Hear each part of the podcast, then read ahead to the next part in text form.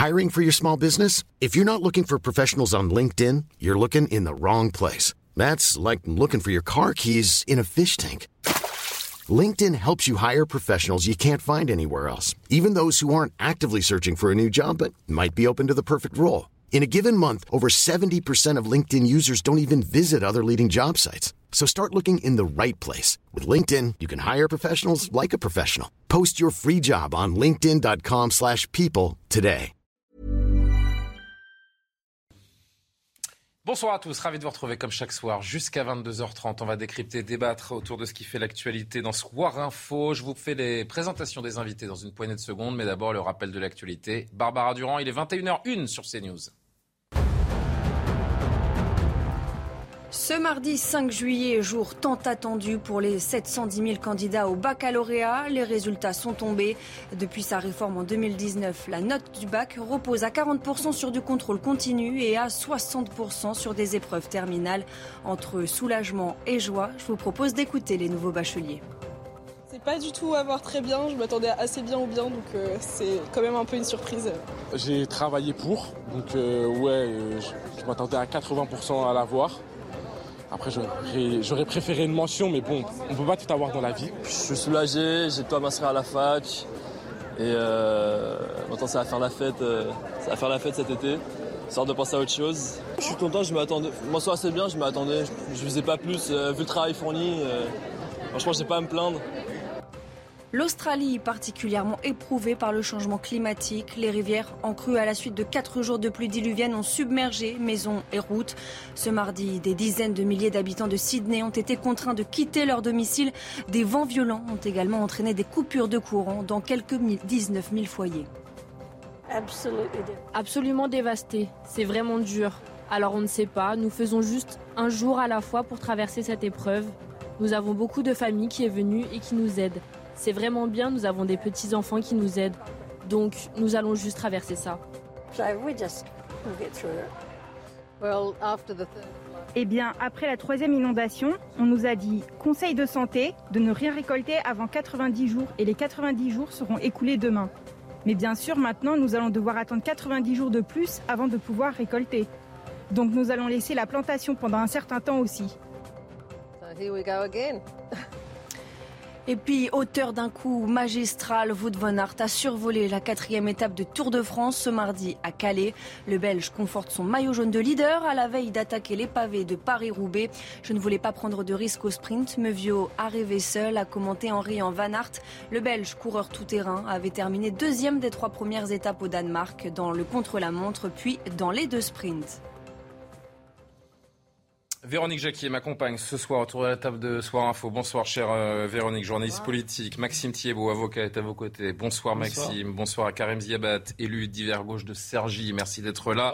Merci à Nathan Dever, agrégé de philosophie, de faire partie de l'aventure ce soir qui commence avec euh, une info qui est euh, jamais vue qui n'a plus jamais été vue depuis le 5 avril lors de la vague épidémique précédente, à savoir la barre des 200 000 cas positifs. Et oui, vous le croyez, on parle du Covid. Euh, plus de 200 000, 206 554 euh, ces dernières 24 heures, seuil euh, dépassé donc euh, aujourd'hui. François Braun, le nouveau ministre de la Santé auditionné dans le cadre de l'examen du projet de loi vigilance sanitaire, est revenu sur les mesures contraignantes et notamment le port du masque dans les transports. Va-t-il le rendre obligatoire Sa réponse? Je le dis aux Français avec solennité. Il nous faut retrouver tous les bons réflexes. Nous pourrions légiférer sans cesse. Nous souhaitons plutôt que chacun puisse être réactif et toujours adapter ses comportements à ce que la situation exige. Aujourd'hui, c'est clair. Il faut mettre son masque dans les lieux bondés. Comme ici, par exemple. Il faut mettre son masque dans les transports en commun. Il faut mettre son masque dans les transports pour les vacances.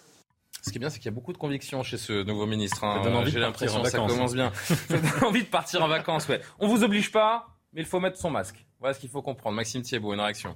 Non, mais à un moment, l'état d'urgence, il existe quand il y a une urgence. Mm. Quand on ne connaît pas la maladie, qu'on se demande ce qui va se passer, etc. C'était le cas en mars 2020. Aujourd'hui, on connaît la maladie, on sait comment s'en prémunir. Donc, la recommandation, c'est très bien. Qui veut porter le masque, porte le masque. Qui veut se faire vacciner, se fait vacciner. Tout à chacun libre de vivre. Je commence à en avoir un petit peu ras-le-bol, qu'on nous infantilise en permanence en nous disant vous allez faire comme ça, vous allez faire comme ci, et puis si vous comprenez pas, on va mettre en place des restrictions. La question qu'on se pose évidemment en, entendant le nouveau ministre de la Santé, c'est est-ce que c'est la sincérité du, nouveau ministre euh, qui parle ou la donne a changé? Ils savent très bien qu'en termes de restrictions, avec la, nouvelle donne parlementaire, c'est beaucoup plus compliqué, donc ils s'adaptent. C'est la courbe et la responsabilité pénale qui parlent. Vous savez, c'est la courbe où ils se disent ça augmente, je vais avoir une saturation des hôpitaux desquels je m'occupe pas, parce que ça fait quand même plus de deux ans qu'on a le Covid. Ils n'ont pas investi un centime dans les hôpitaux en termes de recrutement d'urgence, etc. la clochardisation de l'hôpital est toujours d'actualité. Hein, fait. il y a la responsabilité pénale. Ils se disent attendez, moi je suis ministre, je voudrais pas voir ma responsabilité engagée. Ils ont tous le sang contaminé en mémoire. Donc euh, voilà, on est à ces deux prismes-là. Et heureusement, on a une Assemblée nationale qui va venir un petit peu calmer le jeu et peut-être éviter que l'état d'urgence sanitaire perdure. Véronique, un commentaire. La nouvelle doctrine, euh, c'est la responsabilité des Français. C'est vrai que ça nous change de, de l'attestation pour aller promener son chien.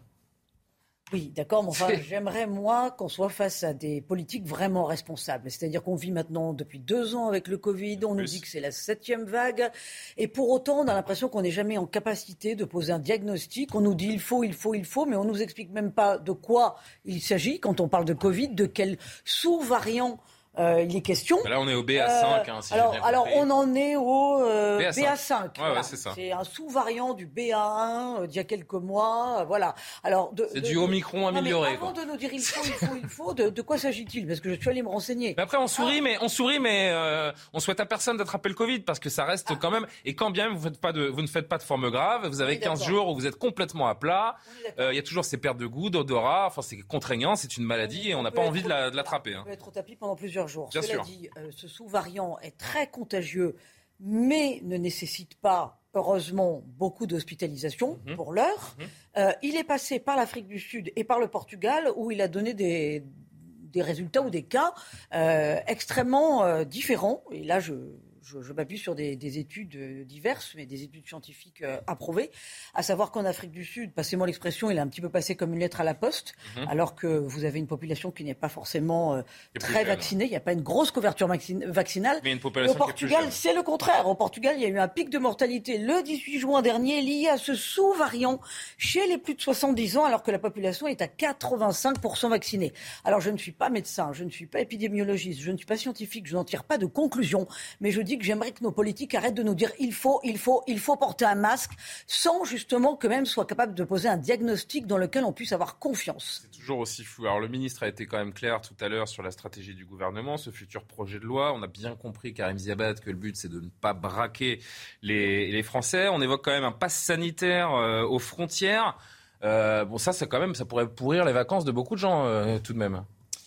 Très clairement. Et puis, euh, le vrai enjeu aujourd'hui, c'est de se dire qu'est-ce qu'on doit faire? De manière très concrète, pendant la crise sanitaire qu'on a traversée, les Français, dans leur très grande majorité, ont respecté très scrupuleusement les règles qui ont été édictées, et même plus. C'est-à-dire que les Français ont eu le sens des responsabilités. Et aujourd'hui, moi, je crois que les restrictions, il ne faut pas qu'elles soient normatives. Il ne faut pas qu'on ait de nouvelles lois qui viennent de nouveau obliger ou interdire, mais au contraire, accompagner les Français. Hein, vous allez avoir un pic. Vous allez avoir un pic au cœur de l'été. Ça va être compliqué à gérer.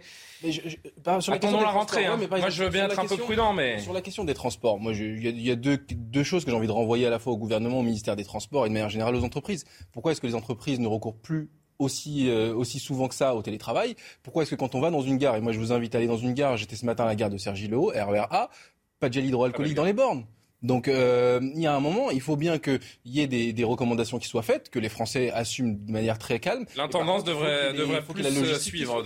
Bien sûr. Euh, Nathan, ça nous ramène quand même euh, de toute façon en arrière avec cette menace à tout moment de voir de nouvelles restrictions nous tomber dessus. Alors, on va plus nous parler de passe vaccinal, ça on l'a bien compris, euh, de confinement, tout ça n'est plus entendable deux ans et demi après le début de l'épidémie. Moi, il y a deux choses qui m'indignent dans cette affaire. La première chose, c'est en effet ce beau concept de Mathieu Slama, il parle de météo sanitaire. C'est-à-dire de la même manière qu'on ne peut jamais prévoir la météo, parfois il fait beau, parfois il fait, il fait moche, c'est ainsi.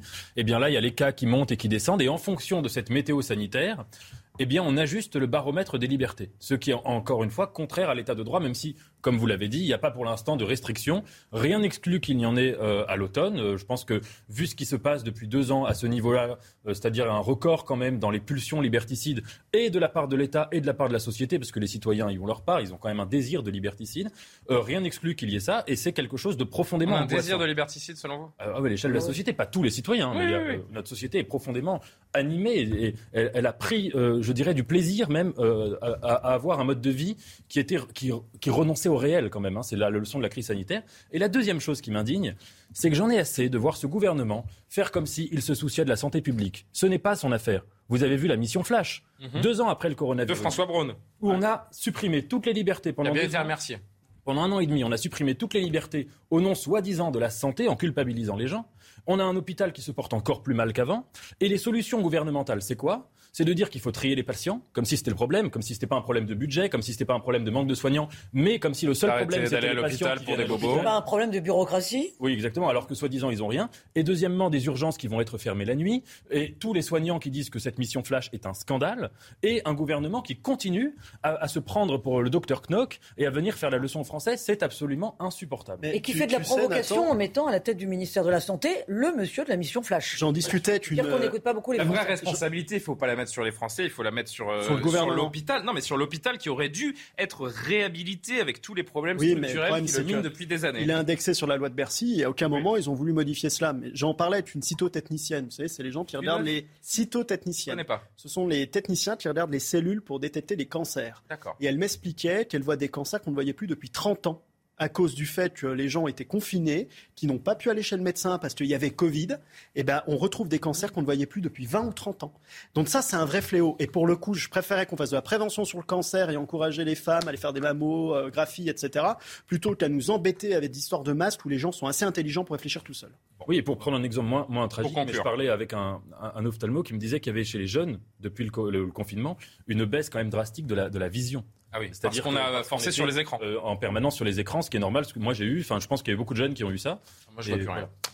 Mais, on, en parlera tout à l'heure, mais je crois que le, choix de, ce ministre de la Santé, c'est une provocation de la part du gouvernement. Quand on sait qu'il y a sept jours, il dénonçait le fait qu'il fallait justement fermer les euh, urgences. La, ministre, la première euh, ministre a, retenu toutes les propositions de François Braun sur cette mission flash. Hein. C'est un scandale. 41 propositions qui ont été retenues. Hein. On méprise le mal des soignants. Enfin, il faut se rappeler qu'avant la crise du Covid, les soignants avaient mené leur plus longue grève de l'histoire mhm. du système hospitalier. Le système hospitalier, il est à bout de souffle. Toutes les semaines, vous avez un n'importe quel, Dans n'importe quel hôpital en France, aujourd'hui, c'est une catastrophe. Et donc la réponse qu'on a aujourd'hui, c'est du mépris on l'a eu pendant la crise du Covid parce que le Ségur, c'est une vaste blague. Hein. Donner une centaine d'euros à des gens qui sont sacrifiés avec des sacs poubelles sur leur corps pour nous sauver au début de la crise et leur donner une centaine d'euros, c'était vraiment une vaste blague. Aucune amélioration dans les conditions de travail. Et aujourd'hui, celui qui est promu ministre de la Santé, c'est celui qui veut fermer les urgences la nuit et qui veut trier les patients. Ben moi, je crois que c'est vraiment un scandale.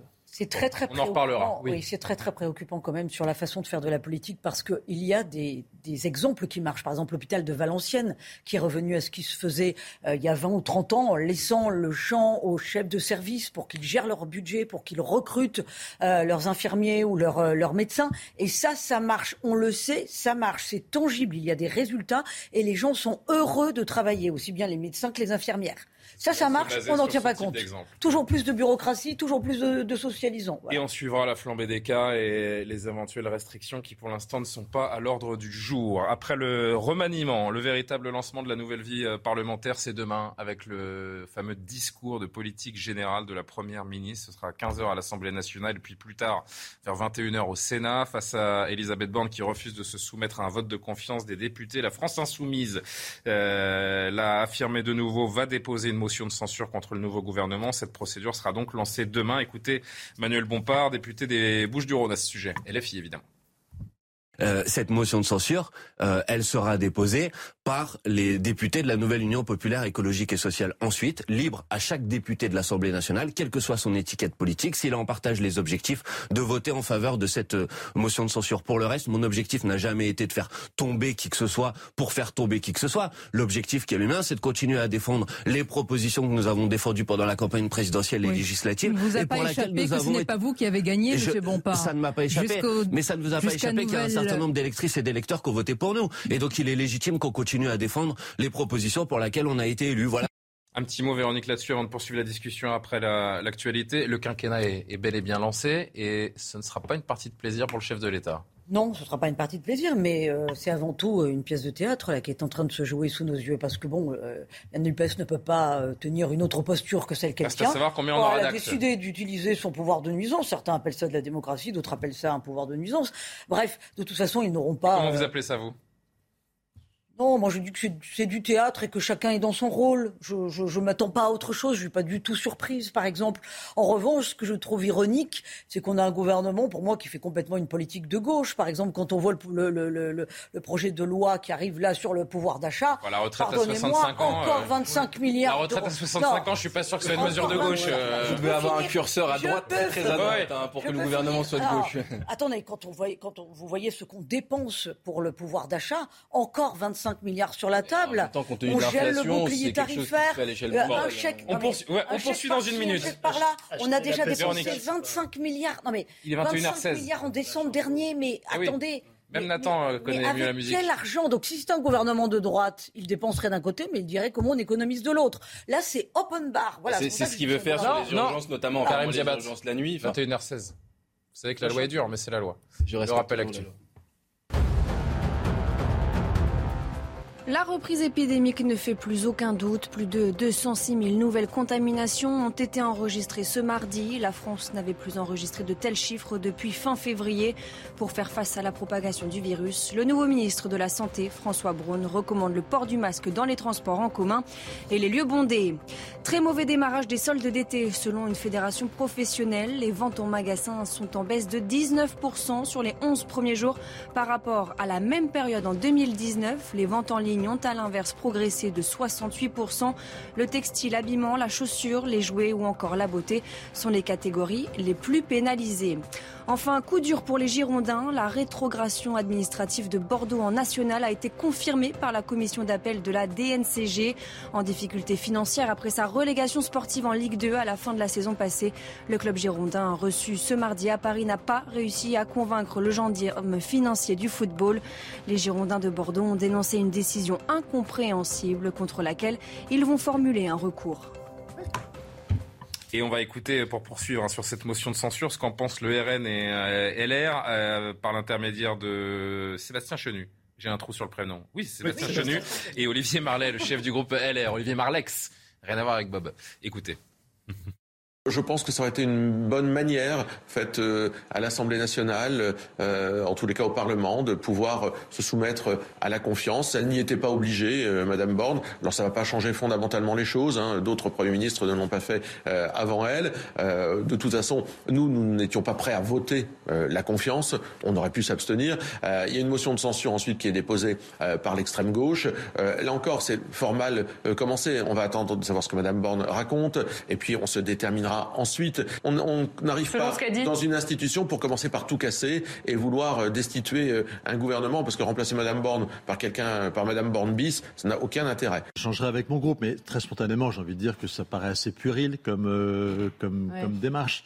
une fois encore, on sait très bien que, que, ce gouvernement n'a pas de majorité dans l'Assemblée nationale.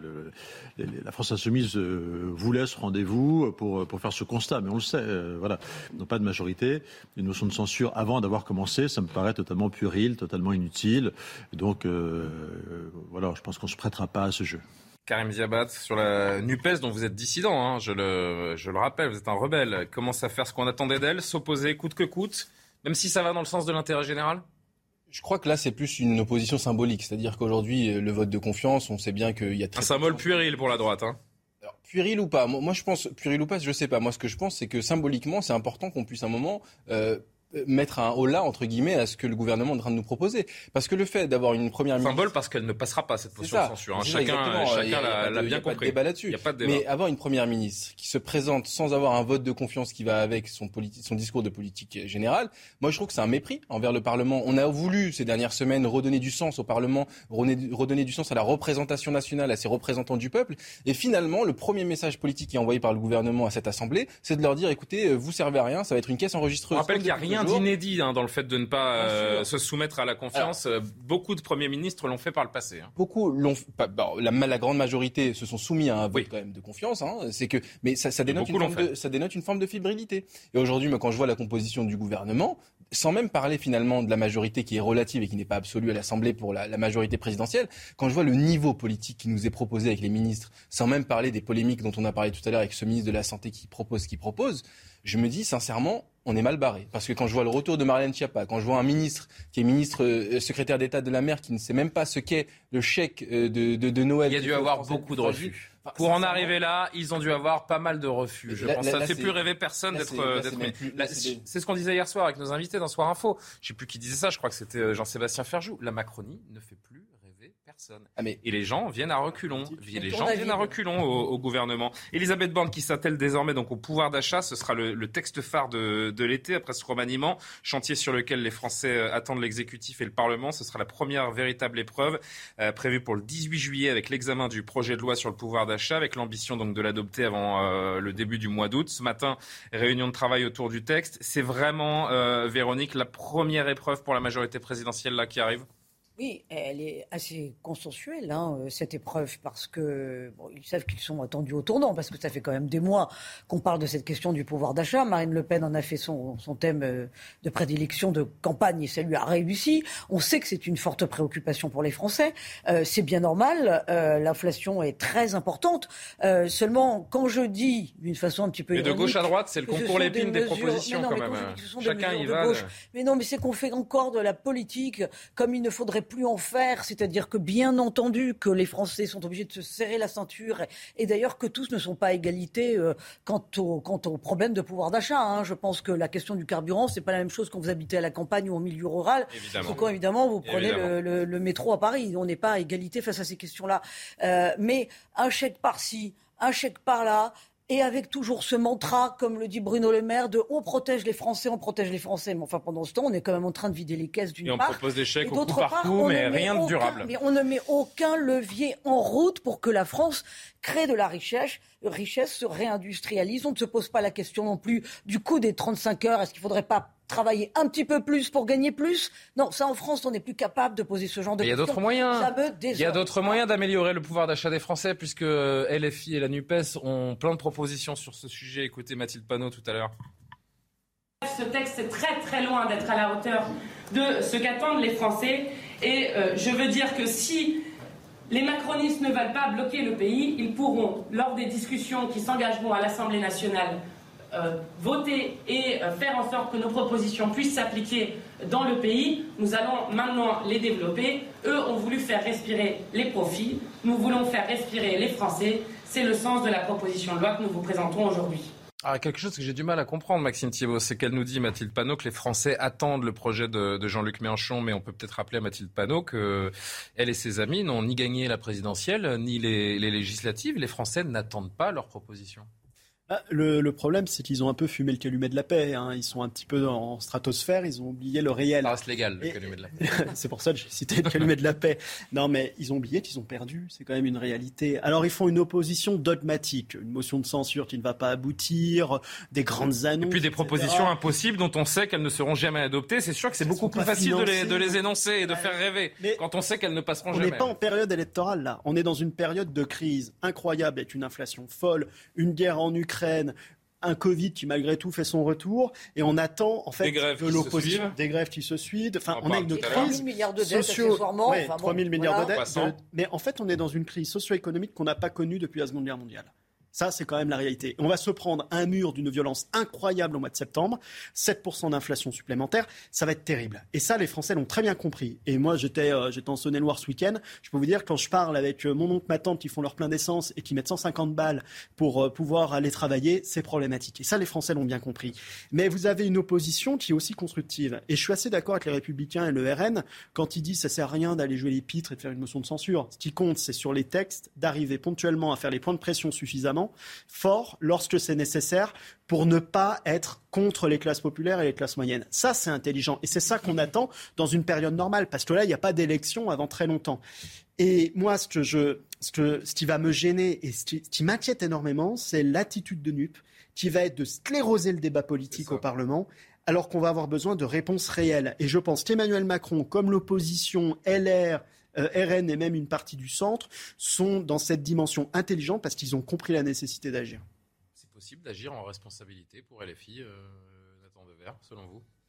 Écoutez, je, je, pense quand même que ce qui est puéril, euh, ce n'est pas de déposer des motions de censure. C'est d'estimer que, étant donné que le vote de confiance n'est pas obligatoire, alors il devient superflu. C'est-à-dire que estimer que quand l'esprit démocratique n'est pas sort pas seulement le légalisme démocratique, mais l'esprit démocratique, c'est-à-dire le respect des électeurs, le respect des parlementaires, le respect des institutions. J'appellerais ça une forme aussi de, vergogne. Se sentir en, minorité, enfin en minorité, ils sont majoritaires, mais ils n'ont pas la majorité absolue. Majorité relative. Euh, en, en, responsabilité. Sentir qu'il y a eu une élection présidentielle où tous les sujets profonds que vous avez énumérés ont été totalement éludés. On le comprend, il y a eu la guerre en Ukraine, mais il y a eu aussi une campagne présidentielle qui a pris les choses de manière extrêmement euh, jupitérienne et solaire pour ne pas rentrer dans le débat. Qu'il y a eu des élections législatives qui, pour la première fois depuis que les législatives et les présidentielles... Il y a eu un remaniement jupitérien. Hein hier. Exactement. Alors que pour la première fois, les Français n'ont pas voté massivement pour le, candidat, le président qu'ils venaient d'élire ou de, réélire, pour comparer avec les précédentes fois. Ce qui est puéril, c'est dans ces circonstances d'estimer qu'ils ont toute, euh, non seulement légitimité, parce qu'ils ont la légitimité légale, mais toute l'attitude pour agir. Et ce n'est pas le cas. Juste un mot sur cette Assemblée. Je pense que ce qui va se passer va être passionnant, parce que les macronistes vont devoir faire un choix, à un moment, entre le Rassemblement national ou LFI.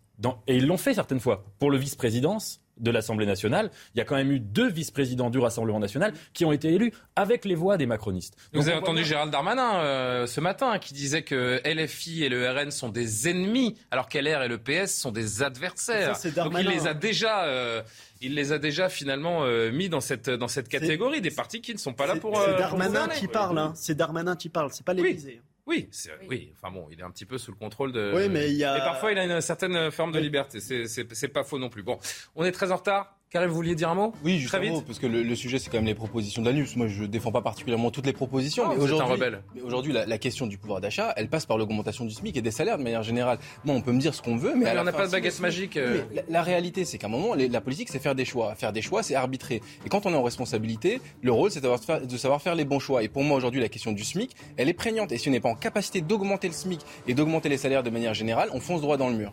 Vous avez un train demain? Non. Quelqu'un a un train à prendre demain? Non, heureusement. Bon, bah, tant mieux pour vous, parce que c'est la grève et on en parle juste après la pause. À tout de suite.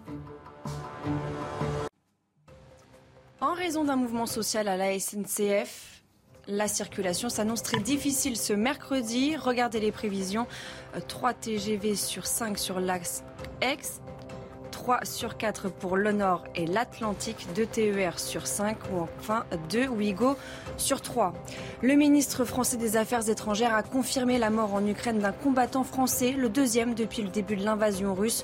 Nous avons appris la triste nouvelle de ce décès, a indiqué le Quai d'Orsay dans un communiqué. Nous présentons nos condoléances à sa famille avec laquelle les services concernés sont en contact. Et puis la plateforme française Deezer s'écroule pour ses premiers pas à la Bourse de Paris.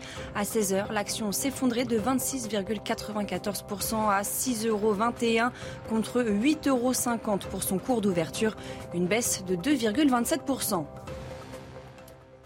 Et on est de retour donc avec Maxime Thiebaud, Karim Ziabat, Nathan Dever, Véronique Jacquier. Jour de discours de politique générale demain, on en a parlé il y a quelques instants avant la pub. Jour de grève pour les cheminots également. Ils ont choisi ce 6 juillet les départs en vacances donc pour leur mouvement social, CGT, UNSA.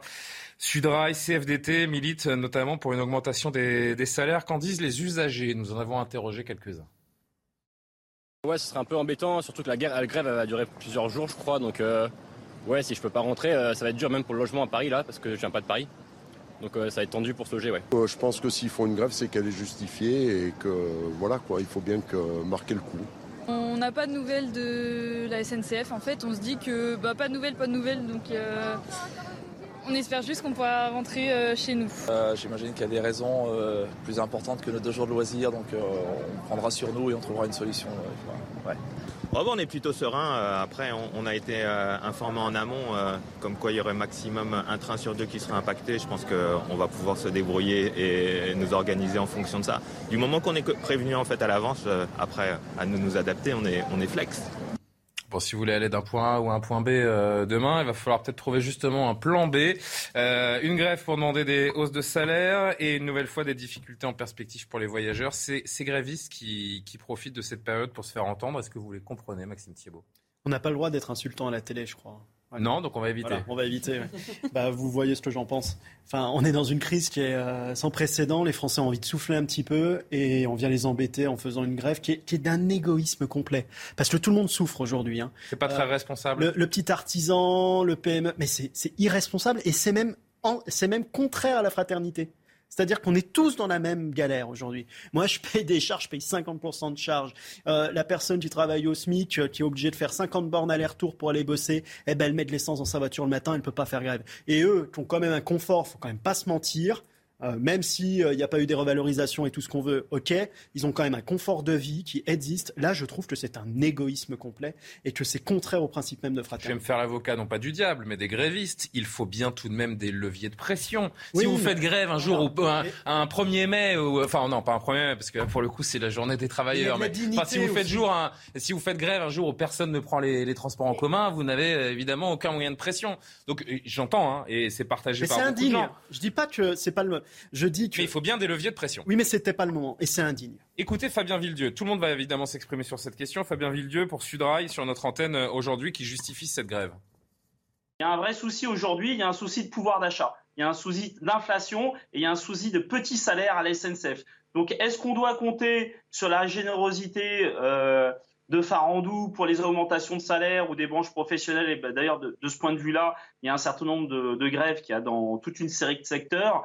Pour attendre, enfin, espérer avoir des augmentations de salaire euh, qu'on demande depuis des mois et des mois, ben non, euh, ça n'arrive pas. Donc du coup, euh, eh ben, on force le trait et on fait une grève. On fait une grève par ailleurs un mercredi. Parce que j'entends, alors quand on, fait, grève le vendredi, c'est pas bien parce que c'est tel final. Quand on fait grève le week-end, c'est pas bien parce que c'est les grands départs. Donc là, on fait grève un mercredi, et eh ben c'est toujours pas bien. En fait, en gros, faut jamais faire grève, quoi.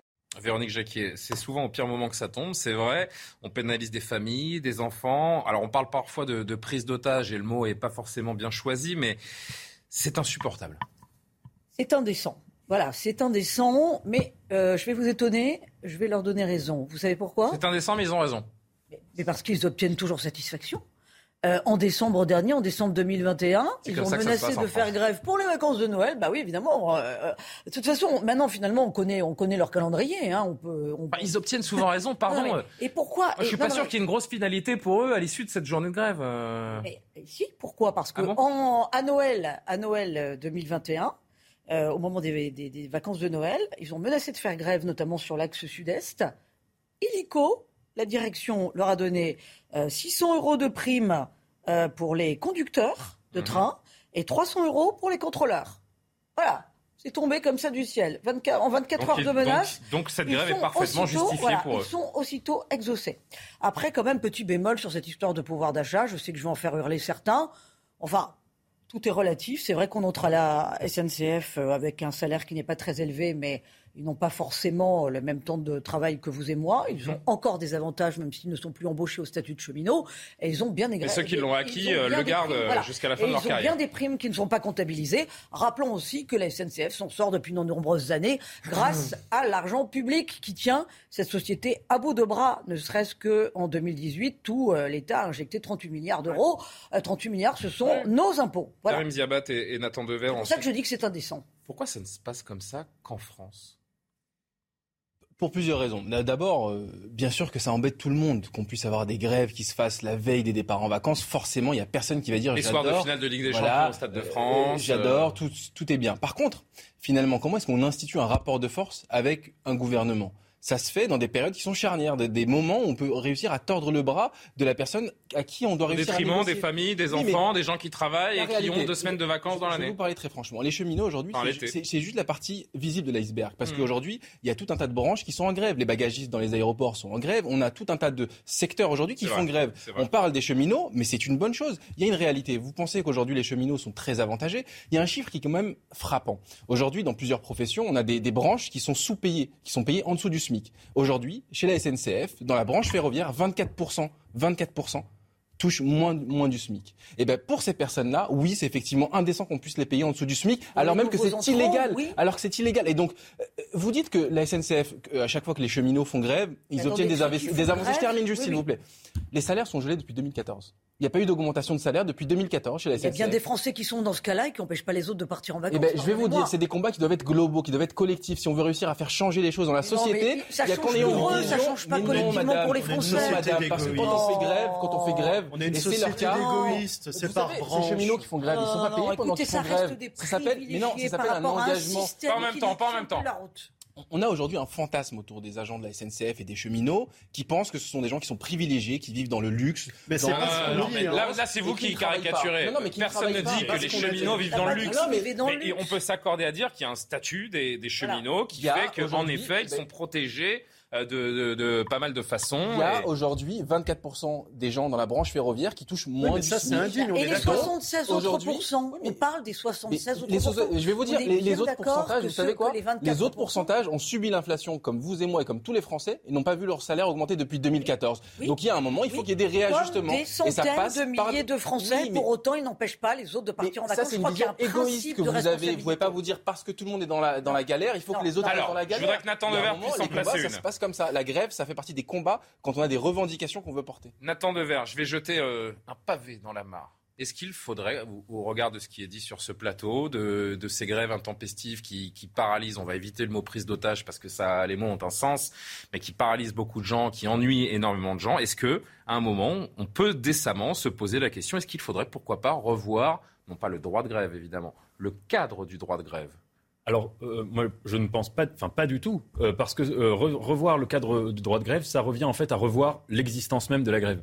La grève, ça a été inventé pour conjurer la violence dans la société, mais ça suppose un rapport de force. Une grève, elle n'est efficace que si elle, elle se répercute sur la société et que si on voit vraiment le manque. Donc vous, vous comprenez ces grèves, un jour de départ en vacances Ils ont entièrement raison parce que sinon ils ne seraient pas écoutés. Et j'aimerais faire plusieurs remarques quand même. Est-ce que vous tiendriez le même discours si demain vous aviez un train pour, euh, pour Nice ou pour Marseille Deux fois par semaine, euh, euh, pas en vacances, mais dans l'année pour travailler. je, je, je les si, si j'étais impacté ou pénalisé par leur grève, je le comprendrais. Deux remarques que j'aimerais faire. La première, c'est que dans leurs revendications, c'est pas que une question de, de salaire, c'est aussi une question de conditions de travail. C'est-à-dire que les cheminots, de plus en plus, travaillent dans des conditions catastrophiques où on leur dit la veille pour le lendemain, n'importe comment, ce qu'ils doivent faire le lendemain, à quelle heure, etc ils n'ont plus de vie normale, c'est insupportable pour eux. Et la deuxième remarque que j'aimerais faire, ce fameux argument des cheminots privilégiés. Il y a un État social en France qui est dans un très très mauvais état, après 5 euh, ans, 6 ans de macronisme et même 15, euh, 20 ans de politique plus globale. Cet État social suppose que certaines professions ont des droits, certes qu'on appelle des privilèges. Si on commence à monter des régimes spéciaux, des régimes spéciaux, à monter les travailleurs les uns contre les autres, à estimer que les uns sont égoïstes, qu'ils sont privilégiés, on fait totalement fausse route. Parce que quand on commence à détricoter les régimes spéciaux, les droits de certains travailleurs, en l'occurrence ici des cheminots. Après, on s'attaquera à l'ensemble. Pardon pour le mauvais jeu de mots, mais est-ce qu'on fait le bon calcul également en mettant des gens à quai comme ça, euh, je voulais, à longueur d'année Véronique Jacquier et Maxime Thiebaud. Rapidement, chacun, s'il vous plaît. non, mais ça, c'est du fantasme, le côté privilégié. Si on détricote, on va monter les Français les uns contre les autres. La preuve, chaque gouvernement dit toujours ah, on va s'attaquer aux régimes spéciaux. Finalement, ils n'arrivent jamais à s'attaquer aux régimes spéciaux. C'est comme grimper sur l'Everest. Ils n'arrivent jamais à aller hein. jusqu'en haut. Euh, pour, pourquoi? Parce que on se rend compte qu'il y a toujours des résistances. Euh, et moi, ce qui me dérange, c'est pas de mettre le sujet sur le terrain émotionnel, c'est que c'est une entreprise qui est portée à bout de bras par l'État et donc par l'argent public et par nos impôts. Donc la personne qui prend le train, elle a quand même le droit d'avoir un service qui lui est encore rendu. Or, la notion de service a disparu de cette société. Maintenant, je n'accuse pas évidemment personnellement euh, chaque salarié de la SNCF. Moi, quand hmm. je prends le train, je rencontre des contrôleurs qui sont absolument fantastique et extrêmement sympathique. Le sujet n'est pas là. Mais je dis, un, qu'ils se tirent une balle dans le pied, parce que de plus en plus, ils vont être attaqués par la concurrence. Ça se fait déjà notamment sur le euh, réseau euh, ferroviaire régional. Il y a des appels d'offres. Cinq régions ont lancé des appels d'offres. Donc, ils vont être de plus en plus euh, mis en concurrence. Est-ce que c'est la meilleure façon de se défendre en faisant ce qu'ils font aujourd'hui? Je ne sais pas. Maintenant, il y a un vrai sujet, en revanche, c'est le management, c'est la gestion humaine au sein de la SNCF, où là, on a le sentiment qu'il n'y a aucun progrès depuis des années. Le PDG de la SNCF, Jean-Pierre Farandou, avait estimé fin juin, donc il y a quelques jours, que les départs en vacances n'étaient pas menacés malgré cet appel à la grève, assurant que les cheminots seraient augmentés. il faut croire qu'il n'a pas été entendu puisqu'il y a une grève demain. un mot sur le droit de grève. Euh, évidemment, il ne faut absolument pas le remettre en cause, même si on a le fantasme. Je ne parle pas du droit de grève, hein, je parle d'un certain cadre. évidemment, hein, je ne vais pas. Euh, mais Nicolas Sarkozy, quand il était président de la République, a déjà mis un cadre droit de grève. Il a, oui, il a assuré la continuité du service Justement, on n'arrive pas à la situation d'aujourd'hui. Mmh. Et on a juste pu faire en sorte que ceux qui étaient grévistes se déclarent 48 heures avant pour que ce genre de grève soit prévisible. Mais on n'arrive pas à faire mieux. Avec la fameuse phrase qu'il avait dite, c'était euh, euh, désormais quand il y a une grève en France, personne ne s'en aperçoit. Qui était une phrase terrible parce qu'en fait, le but de la grève, c'est qu'on s'en aperçoit. Et donc, c'est pas la problématique. La problématique, elle est double. La première, c'est qu'on a détricoté le service public depuis 30 ans sous l'influence du droit européen qui veut détruire le service public tant qu'il n'est pas mis en concurrence. Et ça, c'est un véritable problème et la SNCF l'a vécu frontalement, et notamment ses salariés. Et moi, j'étais complètement opposé à la privatisation.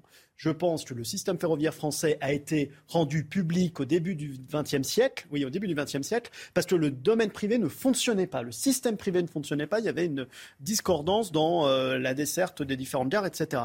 La chose sur la grève, il faut quand même avoir conscience de ce qu'est la grève.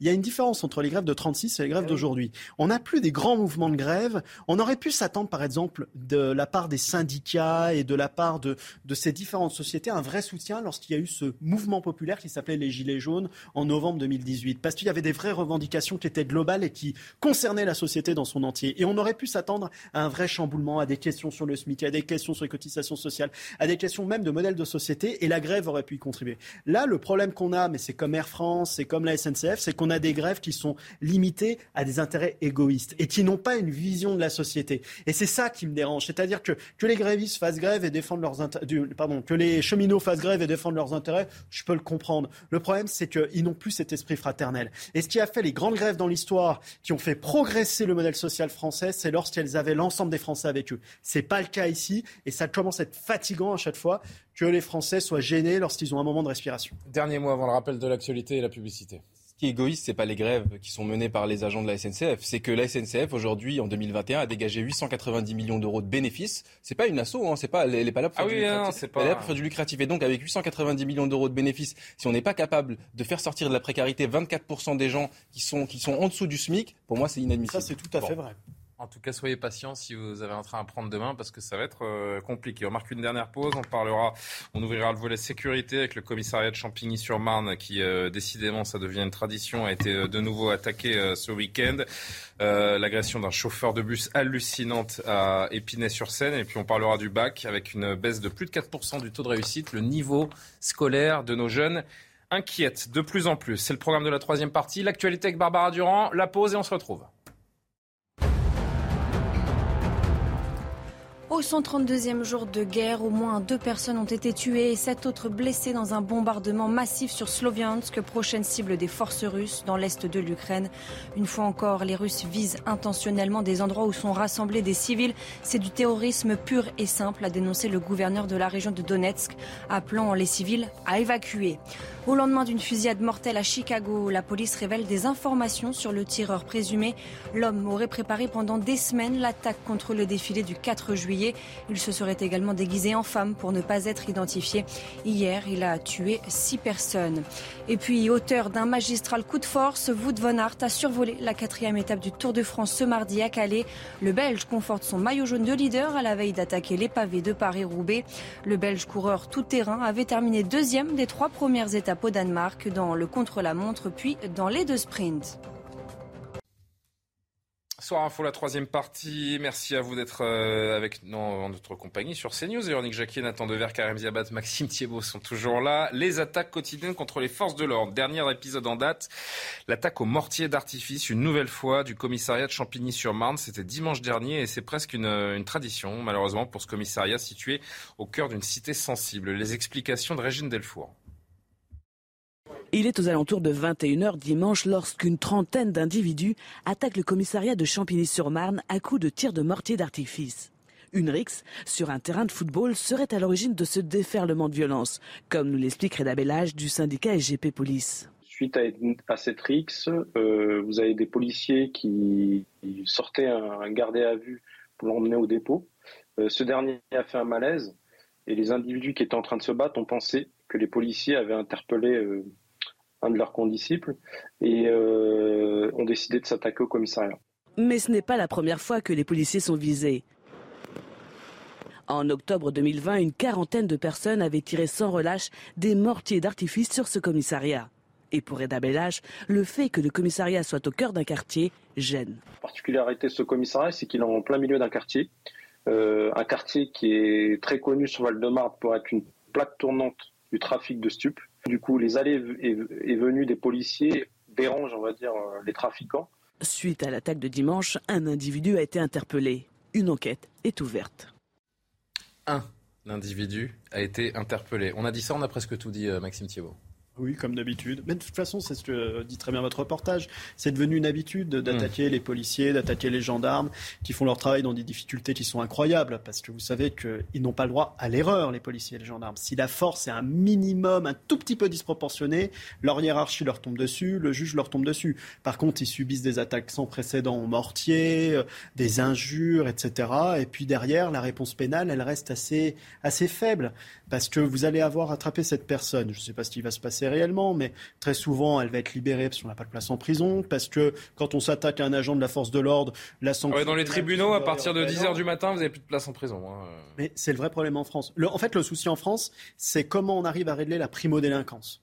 Et on est souvent dans des cas de primo-délinquance. C'est souvent des jeunes euh, auxquels euh, les réponses de l'État n'ont pas été suffisantes, qui sont attrapés, qui ont presque un fait de guerre. Hein. Ils sont presque contents de se faire, non pas attraper, mais de ressortir et de pouvoir venir avec leur galon euh, d'officier d'attaque au mortier du commissariat de police du coin.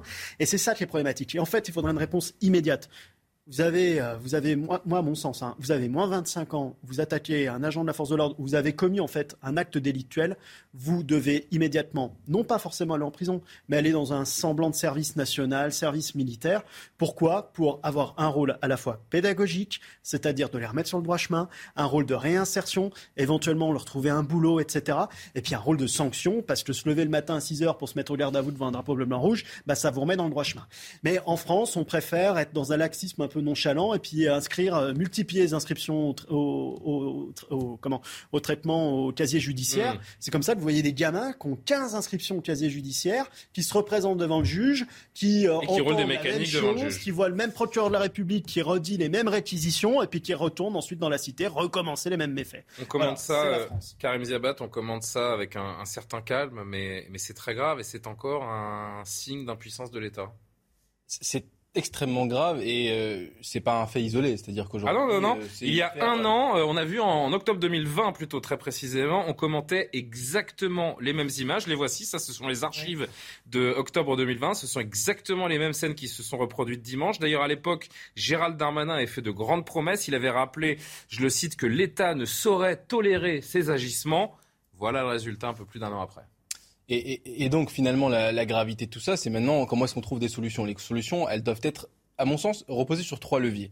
On a d'abord le levier préventif, on a le levier de police et le, et le levier de justice. Ce que je dis toujours, c'est que si la justice, elle intervient beaucoup trop longtemps, là par exemple, il y a une personne qui a été attrapée, si cette personne est jugée dans 12 mois, 18 mois, en général on est sur 18 mois, comment voulez-vous que la notion de sanction, elle existe auprès de cette personne-là? Elle n'existe nulle part. La personne, elle ressort en liberté totale. Un cercle et donc, c'est donc il faut avoir absolument des moyens très forts auprès de, de, la justice, il faut aussi des moyens auprès de la police, parce que là on apprend qu'il n'y a qu'une seule personne qui a été interpellée, ça veut dire quoi? Ça veut dire qu'aujourd'hui, on manque de moyens auprès des enquêteurs pour pouvoir mener des enquêtes de manière juste, avoir des faits qui soient tangibles, avoir si possible de la flagrance, avoir des preuves assez importantes pour pouvoir. Je suis pas sûr qu'on manque de moyens. J'ai l'impression qu'on manque plus de volonté politique. Alors non, non, il y, a, y, a trois sujets. Il y a la question des moyens et la question des tâches aussi. Aujourd'hui, quand on parle avec des, des, des policiers, moi j'ai échangé assez régulièrement avec eux, ils disent qu'ils sont soumis à des tâches administratives qui sont extrêmement lourdes, qui sont quotidiennes, régulières, qui ne leur permettent pas d'aller sur le terrain, de faire des choses qui sont entre guillemets plus utiles. Et hmm. puis ensuite, il y a le volet préventif qu'il ne faut pas idéaliser, il faut, il faut pas croire qu'on est dans le monde des bisounours. Mais quoi qu'il arrive, si on n'est pas en capacité de prévenir les choses,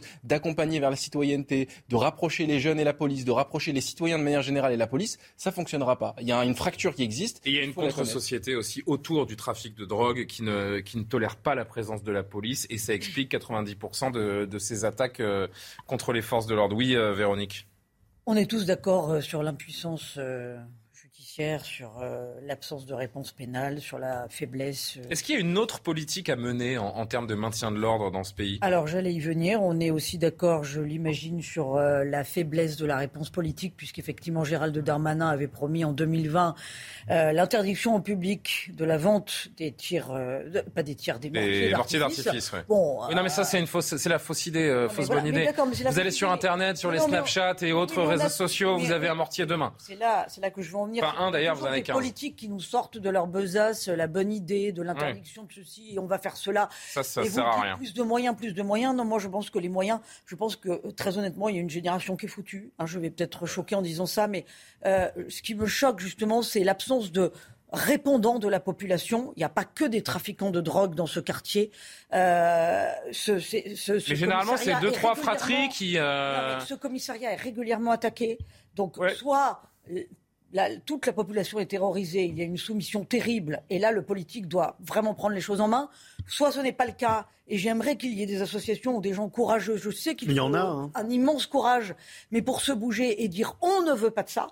Euh, il y a, des, mamans, il y a des mamans qui s'étaient engagées autour des écoles contre les trafics de drogue. il y a des mamans, mais il y a même. Et qui avaient eu d'ailleurs des mots exemplaires il y a quelques mois. Des, des, gens qui sont en train de se dire on va se constituer en milice, puisque si la police fait le boulot, nous, on va le faire. Donc de toute façon. J'ai l'impression que ces questions de délinquance oui, terminez votre phrase, pardon, Véronique. Quand la police perd du terrain, à un moment, les habitants vont sans doute se prendre en main. Moi, ça m'étonne qu'il ne se passe strictement rien sur ce terrain-là.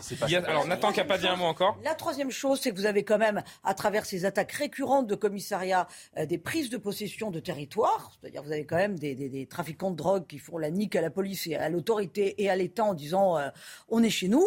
Il faut arriver à faire ce qu'on a été capable de faire au Danemark, c'est-à-dire de casser ces ghettos. C'est la seule façon repartir à zéro. Mais au au Danemark, pourquoi ça a marché? Parce que tous les partis politiques se sont mis d'accord pour que sur 20 à 30 ans, on arrive à démanteler ces ghettos et donc à reprendre possession. Et vous avez euh, Gérald Darmanin qui fait le tour de certains points de deal à l'année en disant qu'ils ont été démantelés, mais j'ai pas l'impression qu'il y ait une inflation des prix euh, de, la drogue et que les dealers soient en grande difficulté en termes d'approvisionnement euh, ces derniers mois ou dernières années. Est-ce que, franchement, Emmanuel Macron qui est allé à Marseille, qui a dit tout va changer à Marseille, rien n'a changé. avec des milliards, rien n'a changé. On a l'impression. Alors Nathan n'a rien dit encore. Juste un mot sur l'idée danoise en une phrase. L'idée danoise, elle est excellente, mais même le Rassemblement national n'ose pas la défendre tellement elle passerait pour une idée d'extrême droite en France. Donc c'est dire, on est à milieu. Rappelez-nous ce qu'a fait le Danemark exactement. Bah, à un moment, ils ont dit, il faut arrêter de ghettoiser les gens en fonction de leurs origines sociales, leurs origines même d'immigration. Il faut éviter des, des même sur les, les questions religieuses. Moi, je pense que le problème aujourd'hui, c'est qu'on ne fait plus communauté nationale. On réduit les gens dans leur communauté et on les met dans des cités et on dit vous vivez dans votre communauté. Et ça, c'est un vrai drame parce que la citoyenneté, elle se crée par le mélange et par la rencontre de gens différents. Est-ce qu'on n'a pas atteint un point de non-retour? Ça, c'est une autre euh, question. Nathan, c'est à vous, sauf qu'il est 22h, donc on va faire le rappel actualité et on vous entend tout de suite. Barbara Durand. La reprise épidémique ne fait plus aucun doute. Plus de 206 000 nouvelles contaminations ont été enregistrées ce mardi. La France n'avait plus enregistré de tels chiffres depuis fin février. Pour faire face à la propagation du virus, le nouveau ministre de la Santé, François Braun, recommande le port du masque dans les transports en commun et les lieux bondés. En Italie, les recherches de personnes disparues dimanche dans l'effondrement d'une partie d'un glacier se poursuivent. Des drones et des hélicoptères ont été mobilisés en renfort. La catastrophe a fait au moins 7 morts et 8 blessés. Une douzaine de personnes sont toujours portées disparues par leurs proches écoutés. Nous sommes arrivés sur place. Nous avons vu un désastre. Et j'ai réalisé les dimensions de cette énorme avalanche. Nous avons trouvé des gens qui avaient besoin d'aide parce qu'ils étaient blessés et d'autres qui étaient morts. À ce stade, je pense qu'il n'y a aucune possibilité de trouver quelqu'un en vie. Et puis ces images de tortues en Thaïlande, sauvées d'un contrebandier par la division de la protection de la faune et de la flore sauvage. Lorsque la situation de Covid s'est améliorée et que les voyages internationaux ont repris, les cas de contrebande d'animaux ont doublé, tout comme la valeur des animaux exotiques. Tiens, j'ai mangé. Ça parle vacances pendant les Faites des petits week-ends, euh, Karim. Mais on va s'arrêter là. On ne dévoilera pas votre intimité. Euh, c'était un Nathan. C'était un Nathan, mais aucun problème, ce sera fait. Euh, je parlais, on va revenir retrouver notre sérieux, ces actes de délinquance, d'attaque contre les forces de l'ordre, ce, ce, besoin des Français d'un retour à, à la sécurité. Ça donne l'impression, ce qui se passe depuis quelques années et ces cinq dernières années, qu'en fait, ça n'a jamais été un enjeu prioritaire pour Emmanuel Macron. Oui, parce qu'on ne peut pas prendre des solutions si on ne commence pas par faire un diagnostic précis. Que se passe-t-il dans ces quartiers? Vous avez euh, quartiers où une minorité de la population impliquée dans le trafic de drogue parasite la vie entière de tous les habitants. Il y a de la part des jeunes, euh, des guetteurs, les, petits employés de la drogue, hein, je ne parle pas des grands barons, ce sont des gens qui font ça parce qu'ils ont ce calcul de se dire je gagne 3 000 euros à 16 ans, euh, salaire que je ne toucherai jamais de toute ma vie si j'ai un métier normal. Euh, et vous avez une police qui cherche à leur, euh, qui fait la guerre aux dealers. Et euh, de manière, c'est une sorte de travail décisif parce qu'ils démantèlent des points de deal. le lendemain, ils sont reconstitués avec d'autres guetteurs s'il faut, d'autres personnes, d'autres. Je pense qu'il faut inverser totalement la philosophie et qu'il faut partir à la chasse, pas tellement seulement des dealers, mais surtout des consommateurs. Parce que c'est le consommateur qui rend possible le trafic de drogue. S'il n'y a pas de consommateurs, euh, notamment des bourgeois qui habitent dans les centres-villes, qui habitent dans les beaux quartiers et qui vont acheter de la drogue dans les cités pour ensuite euh, euh, s'amuser en soirée dans les centres-villes entre bourgeois et parler de manière extrêmement désinvolte et méprisante de ce qui se passe dans ces quartiers-là. Je pense qu'il faut matraquer, je ne parle pas physiquement, mais mmh. d'amende, de sanctions pénales, les gens qui consomment de la drogue parce que ils font vivre un réseau qui détruit des vies, qui détruit des jeunesses, qui fait couler du sang, qui tue des gens, qui envoie des gens en prison. Les consommateurs sont les égoïstes qui rendent possible tout ça. Éventuellement, on pourrait aller dans votre inversion des, rôles et des responsabilités, on pourrait aller encore plus loin, Nathan, si je suis votre euh, logique. C'est justement parce qu'il n'y a pas d'ordre dans notre pays qu'il y a du trafic de drogue ou de la violence. Cette inversion, elle peut aller encore plus loin. Oui, alors c'est aussi pour une autre chose, c'est que la France est un des pays où on consomme le plus de drogue, d'antidépresseurs à tout va. Ça, c'est le, signe d'un mal-être profond. On pourrait éventuellement poser le débat, je ne dis pas forcément que je suis pour, mais d'une légalisation partielle de certaines choses, si, euh, à condition de, mener une vraie politique contre le consommateur. C'est un débat qu'il faut avoir. Moi, je suis pas ah, forcément pour. Débat, euh, Non, mais c'est un débat qu'on peut ouvrir. Mais en tout cas, les gens qui. C'est le débat tarte à la crème. Hein. Non, mais les gens qui financent des trafics. Moi, je suis pas contre la drogue de manière hygiéniste. Moi, j'en prends pas, mais je veux dire, je suis pas contre. Mais je suis contre le fait de financer un réseau qui fait couler du sang et qui mmh. détruit des vies mmh. concrètement. Ça, c'est scandaleux.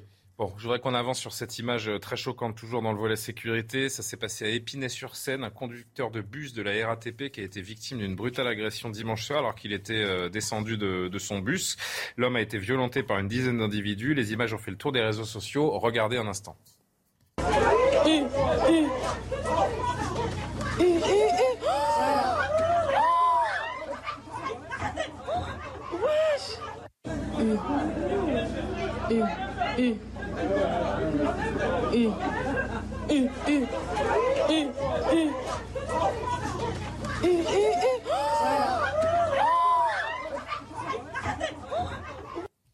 Alors je vais juste recontextualiser cette agression. Elle est suite, euh, elle fait suite à un différent de la circulation. En fait, ce chauffeur qui est âgé d'une trentaine d'années, il a effectué une manœuvre pour éviter de percuter un enfant, une petite fille, je crois, qui était donc sur la route. Il lui a juste en fait sauvé la vie parce qu'il a, il a dévié pour euh, pour l'éviter. Derrière, il est sorti du bus pour s'assurer que l'enfant allait bien. Et c'est à ce moment-là qu'il se fait littéralement lyncher. Ça fait froid dans le dos. Et ce sont des gamins, oui, toujours pareil, de 16-17 ans. Euh, je sais pas qui veut commencer, Maxime, bah, ce chauffeur de bus, c'est une personne qui est chargée du service public. C'est-à-dire qu'aujourd'hui, euh, la loi euh, permet d'avoir un facteur aggravant euh, je parle sous le contrôle de, de maître, un facteur aggravant sur les actes qui ont été commis.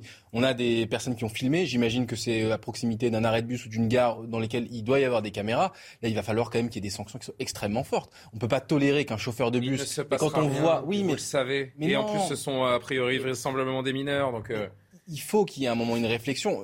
La, loi euh, qui a été faite sur la sanction des mineurs et qui, qui maintenant a plus de 50 ans, c'est aussi une réflexion qu'on doit avoir. Est-ce qu'aujourd'hui on est en capacité de la faire évoluer? Il y a eu la réforme qui a très peu fait bouger les lignes. Hein. Et donc, est-ce qu'on doit avoir une réforme sur cette question-là? Moi, je, je, rejoins peut-être ce qui a été dit tout à l'heure. C'est-à-dire qu'aujourd'hui, quand il y a des personnes qui ne sont pas majeures mais qui commettent des actes qui sont délictueux, qui sont euh, pénalement répréhensibles, il faut qu'on puisse avoir une réflexion sur comment les réinsérer dans la société. Parce que quand c'est des primo-délinquants qui commencent à sortir entre guillemets de la société, qui commettent des actes de ce cet ordre-là, c'est des gens qu'on peut retrouver après dans des actes bien plus graves. Et donc comment est-ce qu'on peut les réinsérer, les réintégrer, les accompagner vers Et ne pas les punir, ne pas les sanctionner, c'est presque de la non-assistance à personne en danger. Parce que là, on, est dans des débuts de parcours de délinquance qu'on peut freiner par euh, la sanction et qu'on ne freine pas, justement, qui, euh, qui, vont, euh, qui vont perdurer et peut-être aller de mal en pire. À travers cette séquence aussi, on comprend que c'est une erreur de lier euh, la violence, le refus de l'autorité au seul trafic de drogue. Ça dépasse euh, les trafics de drogue.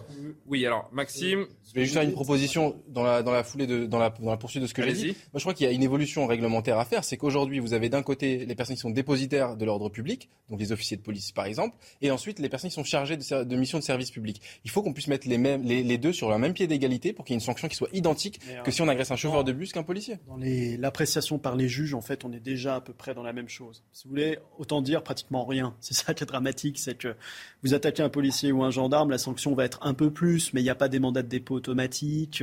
Euh, enfin, mandat de dépôt, ça veut dire vous allez en prison concrètement. Et, c'est ça qui est assez malheureux. Mais moi, je. Il faut alléger les procédures pénales. Oui, mais c'est pas qu'une question juridique. Alors pour le coup, un avocat qui dit que c'est pas une question juridique, euh, mais je parlerai sous, sous couvert cette fois-ci de Nathan. C'est qu'il euh, faut arriver à comprendre comment des jeunes arrivent à passer à des actes de violence pareils. Parce que c'est ça la vraie question. C'est comment dans notre société on peut voir cela. Et moi, je suis amené des fois à en côtoyer et à en défendre. Euh, et quand on essaie de comprendre ce qui se passe, ce qui, me, ce qui me fait froid dans le dos, qui me terrifie au plus haut point, c'est quand je remarque qu'ils n'arrivent pas à distinguer le réel du virtuel. Et parfois, ils sont sur leurs jeux vidéo, euh, à jouer à GTA ou je ne sais quoi, à tuer des gens, écraser des gens avec des voitures euh, en virtuel, et puis après, ils retrouvent une bande de copains, et il se passe à, à Est-ce que ça suffit à expliquer Enfin, j'ai eu 15 ans, j'ai joué à des jeux vidéo, j'ai tué des gens sur, des, sur des jeux vidéo, je, suis non, mais je pas, pas forcément... sur le jeu euh, vidéo, mais je m'interroge en fait sur la, la, transmission de la culture et l'éducation de ces enfants, de hmm. ces gens-là. Il y, a, il y, a, beaucoup de facteurs qui sont en cause. Euh, on ne s'ennuie plus dans notre société, c'est-à-dire qu'on ne réfléchit plus, on ne fait plus grandir notre maturité. Avant, on s'ennuyait, on faisait des trous dans notre gomme, on perdait notre temps, on savait pas quoi, trop quoi penser dans notre chambre. Aujourd'hui, c'est plus le cas. On prend le téléphone ou on joue à la PlayStation. Et, et souvent, on n'a plus de, de, de, recul par rapport au réel et donc de concrétisation et de, de vivre dans le réel. Et parallèlement, il y a une forme de renoncement également. Et il y a ça. Et entre l'absence de réponse pénale, l'absence de réponse sur la prévention et la compréhension de ce phénomène de société et la violence qui augmente chez les jeunes, bah, ça fait un truc détonnant qui fait qu'un chauffeur de bus qui a simplement évité un gamin sur le bord de la route se fait lyncher à la vue de personnes, parce qu'en fait, ce qui est choquant aussi dans ça, c'est la personne qui va filmer. Euh, pendant que vous filmez consciemment en vous disant je vais faire le buzz à la télé, vous n'êtes pas en train d'appeler les forces de l'ordre. C'est-à-dire que votre priorité, c'est de faire le buzz psychologiquement plutôt qu'appeler les forces de l'ordre. Donc il y a vraiment un problème qui est global. Et c'est un spectacle en fait. sortir. Ça, devient, c'est un spectacle pour les gens qui, euh, qui regardent ça. Parce que, alors, c'est pas la première affaire où ça Véronique et Nathan ensuite. Hein. C'est pas la première ah affaire où ça au spectacle. On peut, revenir au terrible drame de Bayonne, hein, et il y en a d'autres. Alors à Bayonne, ça s'est conclu par le décès du chauffeur et, on connaît le, drame de cette histoire.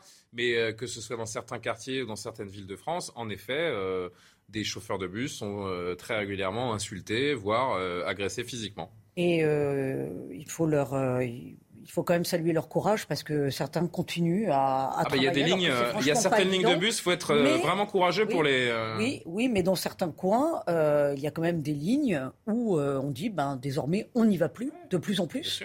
Il y a des arrêts qui sont supprimés. oui, il y a une série de, de, de bus incendiés la, ville a dit bon ben on suspend désormais le trafic. Donc de toute hmm. façon c'est l'habitant qui est pénalisé.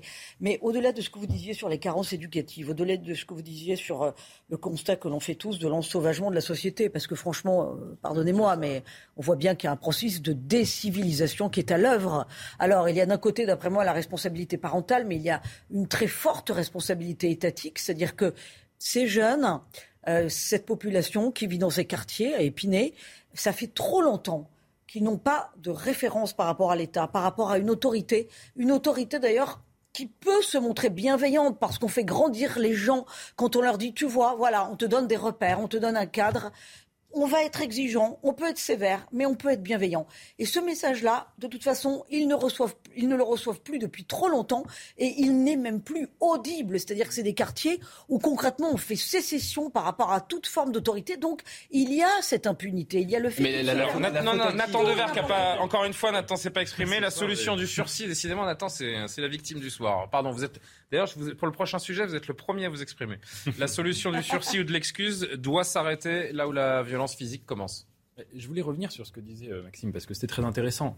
Il y a en effet une distinction entre deux types de délinquance. La délinquance dont on parlait tout à l'heure, celle du trafic de drogue, aussi nocive soit-elle pour un quartier, elle obéit à une rationalité euh, tout simplement économique, hein, se faire de l'argent. Là, on a une délinquance qui est, en fait, je dirais qu'il y a un mystère, euh, une, quelque chose d'inexplicable dans pourquoi une violence aussi gratuite. Alors même si là, il n'y a pas de sanction, je veux dire, la personne qui prend le risque... Parce qu'il n'y a pas de conscience du réel et que c'est un jeu. D'aller frapper... Attendez juste, laissez-moi Laissez finir, laissez finir. La personne qui, prend la décision de, de, frapper comme ça un chauffeur de bus, en plus, euh, euh, je ne parle même pas d'un point de vue moral, mais même il s'expose à d'éventuelles sanctions, etc., sans aucune, absolument aucune raison. J'étais d'accord avec tout ce que vous aviez dit sur le brouillage virtuel réel. J'ajouterais peut-être un autre facteur explicatif, c'est une incapacité à canaliser la violence physique. C'est-à-dire qu'aujourd'hui, on est quand même dans une civilisation et dans une société, disons, où même s'il y a un certain rapport au sport, à la musculation, peut-être que c'est dû à la disparition du service militaire, au fait que euh, euh, nous n'avons plus, je dirais, un entraînement même au sport de combat, à, une sorte de, de, force civilisée, de force qui n'est plus barbare, mais qui est presque esthétisée. Eh bien, il peut y avoir des, situations où la force comme ça euh, euh, fulgure, où elle explose, où elle déraille. Et je pense que c'est fondamentalement ce qui anime ce genre de, de, faits divers, c'est quand il y a des jeunes qui se sentent euh, euh, en possession d'une sorte de paquet d'énergie, de quantum d'énergie, et qui le déversent n'importe comment autour d'eux. Je suis entièrement d'accord. Euh, quand vous faites des préparations militaires gendarmerie, moi j'étais amené à encadrer, c'est-à-dire que vous avez des jeunes qui viennent 15 jours, et pendant 15 jours, vous les préparez pour qu'ils deviennent réservistes de la gendarmerie. Mhm. Ce sont des gens qui, vont, qui sont des civils, qui n'ont jamais été militaires, on va leur mettre une tenue militaire, on va les habituer à marcher au pas, on va leur faire faire du sport, on va faire des, des activités de cohésion. On se rend compte d'une chose, c'est que en effet, leurs compétences physiques, leur activité physique, leur maîtrise d'eux-mêmes, eh ben, ils en sont très éloignés. Et les vieux majors de gendarmerie qui ont l'habitude depuis 30 ans de gérer des jeunes, ils se rendent compte que la connaissance de soi-même, elle a petit à petit disparu. Et en effet, vous retrouvez à travers ces jeux-là de violence cette volonté de s'exprimer et de pouvoir se dépasser les uns les autres. Et c'est ça qui est très très dangereux, c'est qu'on n'arrive pas à canaliser la violence physique. Parce qu'on a voulu aussi aseptiser, la... on a voulu aseptiser l'être humain en pensant que ça devenait un. C'est un rapport de, oui, c'est une question de rapport à la collectivité, à la règle, un problème d'éducation. Quand on ne sait plus s'exprimer, quand on ne sait, pas se servir. Quand on n'a pas les mots pour le dire, et ça, ça passe également au rapport physique et ça nous amène d'ailleurs à notre prochain sujet sur le niveau scolaire, parce que tout ça, et euh, on peut l'imaginer, intimement lié. Vous vouliez conclure très vite là-dessus, oui, Karim Diabat? Très rapidement, rebondir, parce que j'ai entendu ici, euh, de la part de, de l'intervenante précédente, euh, parler de, de, personnes qui, dans ces quartiers-là, faisaient volontairement euh, se couper en tout cas de la société, etc.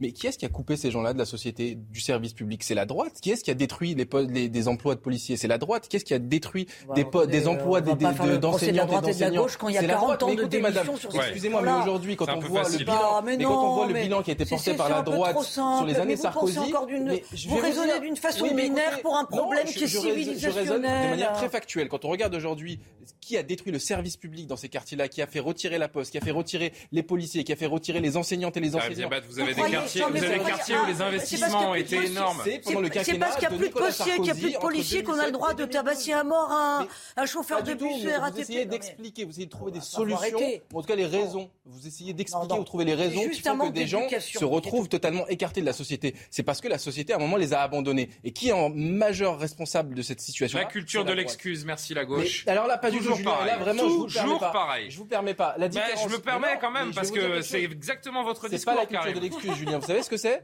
C'est comment est-ce qu'on trouve les mots des, des, des problèmes. Comment est-ce qu'on va à l'origine des problèmes Et c'est en allant à l'origine des problèmes qu'on trouvera des solutions. C'est pas en fermant les yeux sur l'origine. Ah non, il s'agit pas de fermer les yeux. Simplement critiquer parce que c'est facile d'arriver sur ce plateau-là et dire, bah écoutez, euh, c'est n'importe quoi dans ces quartiers, tout va mal. Ok, pourquoi est-ce que ça va mal? Trouvons les solutions. Et une fois qu'on saura pourquoi est-ce que ça va mal, là, on sera en capacité de trouver des solutions en responsabilité. Alors c'est peut-être également. Gauche et droite sont main dans la main. Je, vais vous dire. il nous reste 5 minutes, je voudrais qu'on fasse notre dernier sujet. 30 secondes, il y a bien des régions en France où il n'y a plus de postiers, plus de policiers. Ça s'appelle la ruralité. C'est bien pire que certains. C'est bien pire qu'à Épinay. Je vais vous dire, c'est des gens qui s'en vont, c'est des gens. C'est des gens. On a parlé tout à l'heure de Bayonne. Bayonne, où est-ce qu'on a agressé un chauffeur de bus? Bayonne, ça reste une ville. Hein. Non mais, non mais vous parliez de la ruralité, donc je vous parle de la ruralité. Bayonne, c'est pas la ruralité, Karim. C'est partie un peu de la ruralité. C'est une ville moyenne, euh, Bayonne. C'est pas. Je connais bien Bayonne. Je peux vous dire qu'il y a des bureaux de poste. Il y a plein de choses à faire à Bayonne. Hein. Quoi qu'il arrive, la fracture territoriale, elle est vécue partout, à la fois dans les banlieues et dans la ruralité. Oui, oui. Et confondons pas Bayonne avec un village de, de 10 habitants. Saint-Germain-du-Bois, 500 habitants. Oui, voilà. La poste, elle est ouverte un jour sur trois. Les gendarmes, il y en a quatre pour la brigade. Et ben les gens, ils s'entretuent pas, ils s'attaquent pas au service public. Parce qu'il y a 500 habitants, il y a que j'avance. Il faut qu'on avance. Il faut qu'on avance. Et c'est, je le disais, euh, certainement que vous avez une part de, de l'explication, Karim Ziabat, mais quand on en vient aussi euh, à l'éducation, au rapport à l'école, à une forme de renoncement de, de l'État, on peut peut-être compléter euh, les explications de ces, de ces mots MAUX. Et euh, les mots, ils sont compliqués, MOTS, à formuler par euh, nos jeunes, puisque le taux de réussite euh, du bac après les premiers résultats parus aujourd'hui est en baisse de 4%, plus de 4%. Au total, 86% des plus de 700 000 candidats au bac 2022 ont obtenu leur diplôme aujourd'hui avant les rattrapages. En 2021, ils étaient 90,5%, donc 4 points de moins. On rappelle que le contrôle continu a été mis en place sous le dernier quinquennat. On dit le niveau baisse. Mais quel niveau euh, exactement? Tiens, Nathan Dever, euh, vous qui êtes l'agrégé de philosophie sur ce plateau, il baisse ou il change le, niveau? Moi, c'est la question que je me posais. Est-ce que l'élève du 21e siècle, et j'ai envie de prendre le problème un peu différemment pour essayer de, voilà, de prendre un peu de recul, est-ce que l'élève du 21e siècle doit être le même que celui du siècle précédent? Est-ce qu'on doit avoir les mêmes exigences? Ah, c'est une question intéressante. Non, je pense qu'il ne faut pas avoir les mêmes exigences et être dans la, par exemple, si on prend en histoire, il ne faut pas enseigner la même chose en histoire que l'historiographie a fait des progrès énormes depuis il y a 100 ans ou quelque chose comme ça. Mais le niveau ne baisse pas, il chute. Il chute partout, d'ailleurs, sauf en anglais. C'est la seule euh, discipline où les gens sont meilleurs qu'avant. Parce qu'il était déjà le terrible. Niveau a augmenté. mais, le niveau chute de manière catastrophique. On a vu certains réfugiés ukrainiens qui disaient qu'en maths, c'était bien meilleur chez eux en Ukraine qu'en France. Ah oui pas Et alors moi, j'ai une explication très simple. L'éducation nationale est le seul domaine en politique dont les effets se voient 30 ou 40 ans après. C'est-à-dire quand les hommes politiques ont quitté la fonction depuis longtemps. Raison pour laquelle les hommes politiques, gauche, droite, n'importe lesquels, s'en foutent complètement. C'est pourtant une catastrophe. D'abord parce que euh, un, pays qui aujourd'hui, en France, vous savez que par exemple en mathématiques, je ne parle même pas de la langue française, mais en mathématiques, on, est inférieur à la moyenne euh, européenne, hein, et je crois même mondiale, je ne veux pas me dire de bêtises. On a le même niveau qu'en Roumanie. Ça, ça veut dire qu'à long terme, la France est dans un déclassement, une paupérisation euh, terrible. Et deuxième conséquence gravissime, c'est que c'est une rupture envers le pacte d'égalité. Parce que dans les lycées d'excellence, le niveau, il est resté à peu près pareil qu'il y a 50 ans, quelques nuances près. justement, il ce qui est bizarre, c'est que c'est au nom de l'égalité qu'on a... qu'on a changé, qu'on a réformé, qu'on a baissé le niveau. C'est au nom de l'absence d'exigence. C'est pas, c'est pire que, que l'égalité. C'est pas pire que l'égalité. On a baissé le niveau d'exigence pour faire croire aux enfants des milieux les plus défavorisés qu'ils avaient le niveau des autres. Mais en fait, on les abandonne. Ça veut dire à partir du moment où on dit dans les endroits défavorisés, on vous met des bonnes notes, mais fondamentalement, on se dit que ça ne vaut rien. C'est une manière de les abandonner. Moi, j'ai été formé par euh, quelqu'un en philosophie qui était dans, euh, au lycée dans les années 50 en Ille-et-Vilaine, dans un petit collège. Il apprenait en cinquième ce que moi j'apprenais en terminale dans la plupart des disciplines. Et il me le montrait, je veux dire, preuve à l'appui. Et quand vous avez dit ça, vous avez, euh, vous avez tout dit. Tout résumé le niveau du bac euh, n'est pas équivalent au niveau du certificat d'études euh, d'il y a 40 ou 50 ans, c'est une évidence. Enfin, il suffit de prendre les copies, il suffit de voir d'ailleurs comment les cahiers étaient tenus, euh, comment les enfants écrivaient. Enfin, il y a, mais est-ce que, je, répète ma question, est-ce que l'élève du XXe siècle doit être l'élève du XXIe Parce qu'il y a une, il y a une ouverture, une instruction à d'autres thématiques mais qui non, ne sont pas. Mais, mais j'essaie de faire la contre-argumentation, vous l'avez compris. Mais, Maintenant, mais maintenant, on veut faire apprendre aux enfants trop de choses, on veut trop leur fourrer de trucs dans le crâne et ils ne maîtrisent plus l'écriture, ils ne savent plus écrire, ils n'apprennent plus à écrire pour savoir écrire. D'ailleurs, la notion même d'apprentissage de l'écriture est délaissée. Euh, on a renoncé à l'excellence euh, On a perdu le goût de l'excellence, mais on ne songe même plus à l'enseigner. Euh, l'excellence, l'exigence personnelle. tout simplement. Et on n'enseigne plus non plus la dissertation, on n'enseigne plus à raisonner, à structurer une pensée. On fait plus de dictée. Et Pardonnez-moi, mais on donne le bac maintenant à tout le monde. Il ne vaut absolument plus rien. Et quand on parlait de violence, là, les résultats ont baissé. Vous avez vu euh, la cabale contre l'écrivain Sylvain euh, Germain, oui. parce qu'il y a eu euh, à l'épreuve de philosophie l'analyse d'un de, de, de, d'extraits de ses romans, et elle a été violemment attaquée sur les réseaux sociaux par des candidats au baccalauréat parce qu'ils n'avaient pas compris le sujet et qu'ils le jugeaient trop difficile. Mais où est-on? Et Karim Il n'y a plus d'amour propre. Il n'y a plus d'amour propre chez le candidat de réussir ses études et de réussir sa vie. Karim Ziabat et Maxime Thiebaud qui, euh, qui conclura. Est-ce qu'il faut baisser les bras à mesure que le niveau de certains élèves baisse? Au contraire, il faut relever l'exigence. Euh, il faut juste savoir qu'aujourd'hui, en 2022, c'est la première année euh, concrète de, de, la réforme qui a été menée par Blanquer on voit bien que cette réforme est catastrophique. C'est une réforme qui a perturbé les enseignants et les enseignantes, qui a perturbé les élèves en cours d'année, qui a mené à des filières qui n'ont plus aucun sens et qui va mener des, jeunes vers des, de l'enseignement supérieur de manière totalement désorientée. Donc moi, je veux bien qu'on puisse faire évoluer l'école et qu'on puisse faire évoluer l'éducation nationale, mais il y a certains fondamentaux qu'on doit garder. Et là où peut-être que je, rejoins votre contre-argumentation de tout à l'heure, mmh. moi je pense qu'il y a aujourd'hui des notions qui n'étaient pas étudiées il y a 30, 40 ans, qui doivent être étudiées. Aujourd'hui, quand on voit les besoins des entreprises, quand vous arrivez demain en entretien, vous avez votre diplôme avec ce qu'on appelle les hard skills, donc les compétences dures, mais vous avez besoin des soft skills. Ce qu'on appelle les soft skills, c'est votre capacité à échanger avec les autres, votre capacité à prendre la parole en public, votre capacité à présenter, etc., etc. C'est des notions qui n'existaient pas il y a 30, 40 ans. Donc il faut un moment faire évoluer Ça, le monde de l'entreprise s'en inquiète bah, Bien sûr. Et moi, je le vois. Quelle est la différence entre quelqu'un qui sort de l'école publique, l'université, et d'une grande école de commerce? C'est justement ces compétences-là qu'on ne va pas acquérir en fait euh, dans, à l'université. Moi, j'en ai vu les frais. À l'université de Sergi où j'étais, on a enseigné des manières très dures, uniquement des compétences. Alors que quand on va dans une école de commerce comme l'ESSEC à Cergy, et eh ben là, on nous apprend d'autres choses. C'est des choses qui sont recherchées par les entreprises. Mmh. Et donc, il faut cette complémentarité dans l'école. Je vais conclure avec mon histoire de l'élève du 20e et l'élève du 21e siècle. Par exemple, euh, au lycée, le nombre de latinistes, donc de, de jeunes qui apprennent le latin, a diminué de moitié en 25 ans. Est-ce que est-ce qu'on doit se dire encore aujourd'hui en 2022, il faut avoir cette exigence d'apprendre le latin parce que ben ce sont les racines de notre langue qui nous aident à mieux comprendre notre propre langue et notre. Alors Maxime a rien dit encore et puis je suis en débord d'une minute déjà donc euh, là je suis très en retard. Je vais me faire en guirlandais. J'allais dire cogito ergo sum. Je pense. Je pense donc je suis. Et euh, je revoyais une une interview de François Mitterrand des années 70 qui expliquait euh, tout le plaisir qu'il avait eu à découvrir le latin et apprendre le latin pour comprendre les racines de notre civilisation. Et je pense que ici réside l'essentiel, c'est de comprendre que l'objectif de l'instruction publique, de l'éducation nationale, c'est la transmission d'une culture, d'une civilisation, d'un savoir, pour forger des citoyens qui seront en capacité de savoir, de comprendre, de pouvoir penser, réfléchir et créer le monde qu'ils veulent. Et si on ne transmet pas nos savoirs, on s'en sauvage. Tout est lié. C'est le mot de la fin, c'est une parfaite conclusion. Merci à tous les quatre, merci à Martin Mazur, Lomna Daoudi, Thomas Delcourt qui... Euh,